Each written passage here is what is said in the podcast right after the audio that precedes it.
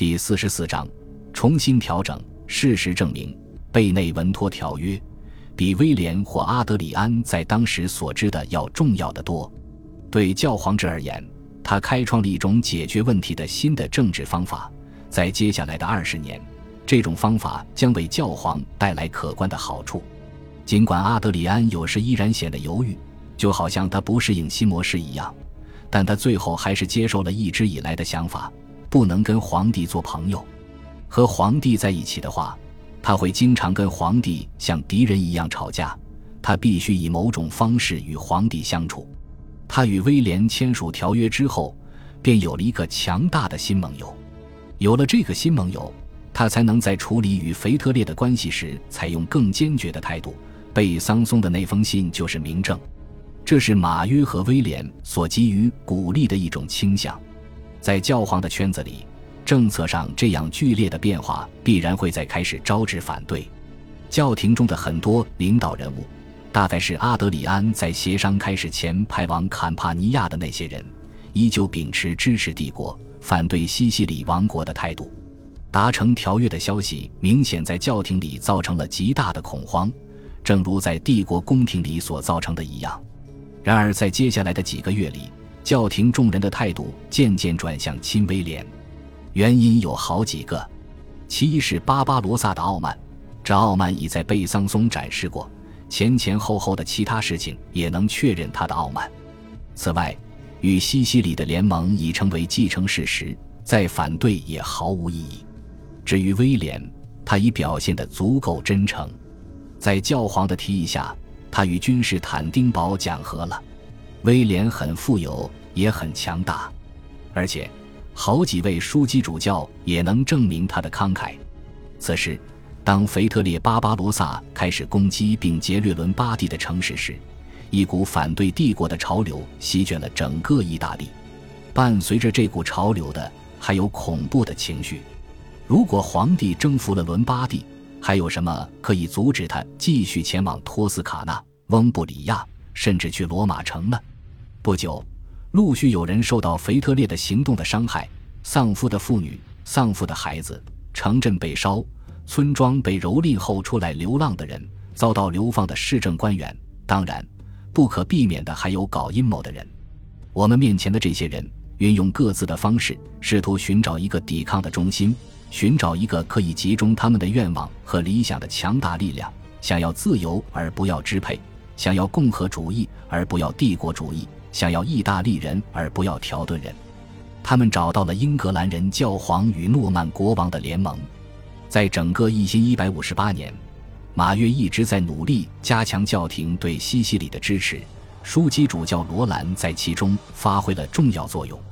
罗兰是阿德里安的秘书长和最信任的副手，是教皇与西西里结盟的主要促成者之一，现在又是其主要拥护者。罗兰和马约合作甚洽。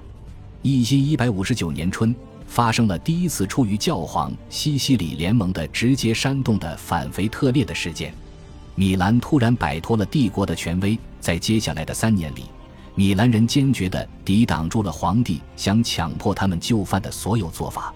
一一五九年八月，米兰、克雷马、皮亚琴察和布雷西亚的代表在阿纳尼会见教皇。阿纳尼是一座靠近西西里王国边境的小镇，在国王威廉的使者的见证下，马约或许能轻松地出现在现场。代表们发下誓言，这将在未来成为大型伦巴第联盟的核心。这些城镇承诺，绝不在没有得到教皇同意的情况下跟共同的敌人和谈。教皇承诺，将在四十天后将皇帝处以绝罚。最终，聚集的枢机主教们商议。阿德里安去世后，新任教皇应该从在场的枢机主教中选出。或许此举说明教皇已明显时日无多了。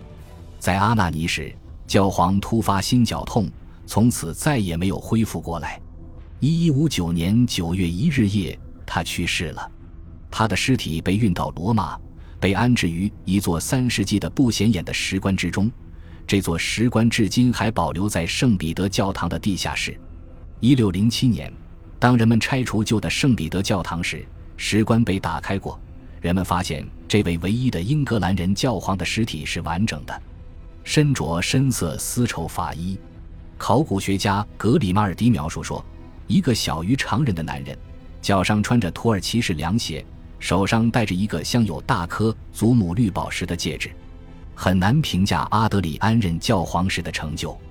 有人将他视作乌尔班二世之后最伟大的教皇，这大概过誉了。比起在十二世纪前半叶坐在教皇宝座上的那些庸才，他确实鹤立鸡群，就像他自己又被杰出的继任者的光芒所遮盖一样。然而，很难看出为何格里高洛维乌斯会认为阿德里安的本性总是如他坟墓的花岗岩一样坚硬不屈。他在早年确实坚强不屈，却在贝内文托条约。之后，因为环境所迫而完全转变了态度。尽管最后的结果对教皇的利益有利，从那时起，他似乎就失去了他早期生涯的大部分敏锐感。与继任时相比，他去世时的教皇之位更加强大，更受人尊重。但是，这之所以能成功，大部分是因为他对伦巴第联盟的认同。相应的，他要为伦巴第联盟感谢巴黎的马约的外交政策。感谢枢机主教罗兰的政治才能，并且他最终没能成功降服罗马元老院。他在位时间不到五年，但这几年对教皇之位来说很困难，却至关重要。他承受着这种压力。很久之前，他的健康就已开始出现问题，他的精神也是一样。他向非常了解他的英格兰同胞索尔兹伯里的约翰吐露。教皇之位的重担现在已经超出他所能承受的范围，他常常想自己从未离开英格兰就好了。他去世时，就像许多在他之前去世的教皇一样，正过着艰难的流亡生活。死神到来时，他深受欢迎，犹如欢迎友人。因此，在贝内文托条约到教皇阿德里安四世去世之间的三年时间里。西西里国王威廉在欧洲舞台上的位置发生了有趣的变化，国王本人依旧居于这个变化的中心。他的政策由巴黎的马约所制定、执行。政策的基础原则有两条：与教皇亲善，与西方帝国对抗。他从未与北意大利的城邦或者城镇产生任何争吵，除非他们被金钱收买或以其他方式被诱骗着跟他的敌人合作。但是。他身边的盟友关系时常发生改变，教皇到贝内文托妥协一事再次说明了一个在过去一百年里不证自明的事实：教皇若想成为强大的政治力量，其唯一希望就在于跟诺曼西西里结盟。威廉快速而彻底地在普利亚击败了拜占庭人，尽管腓特烈巴巴罗萨不情愿，却对此留下了深刻印象。他的痛恨之情未减分毫，却心生敬意，所以他决定无限推迟惩罚性的远征活动。最矛盾的事情莫过于伦巴第的城镇开始把西西里国王视作他们共和理想的坚定拥护者，歌颂国王为公民自由的捍卫者。要知道，西西里王国的封建制度很稳固，它比任何西欧国家的君主制都更专制。而且此时巴里城废墟中的烟尘还未完全消散啊！但是就在威廉和马约为西方帝国的衰落而努力的时候，另一个帝国，也就是他们自己的帝国正在丢失。西西里王国迅速丢掉了北非。1155至1156年的冬天，西西里人的气运处于最低点的时候，局势已经开始恶化。当时。希腊军队正在畅通无阻地横扫普利亚，卡普阿亲王及其追随者正在坎帕尼亚等地夺回他们的祖产。在西西里，另外一帮叛乱者正从布泰拉的高处公然藐视中央政府。同时，一位来自北非的老谢赫阿布哈桑弗里阿尼安静地生活在首府巴勒莫。几年前，他被罗杰二世任命为斯法克斯的总督。但由于年事已高，他不久就卸任，让位给儿子奥马尔。为了保证奥马尔老实行事，老谢赫自愿到巴勒莫充当人质。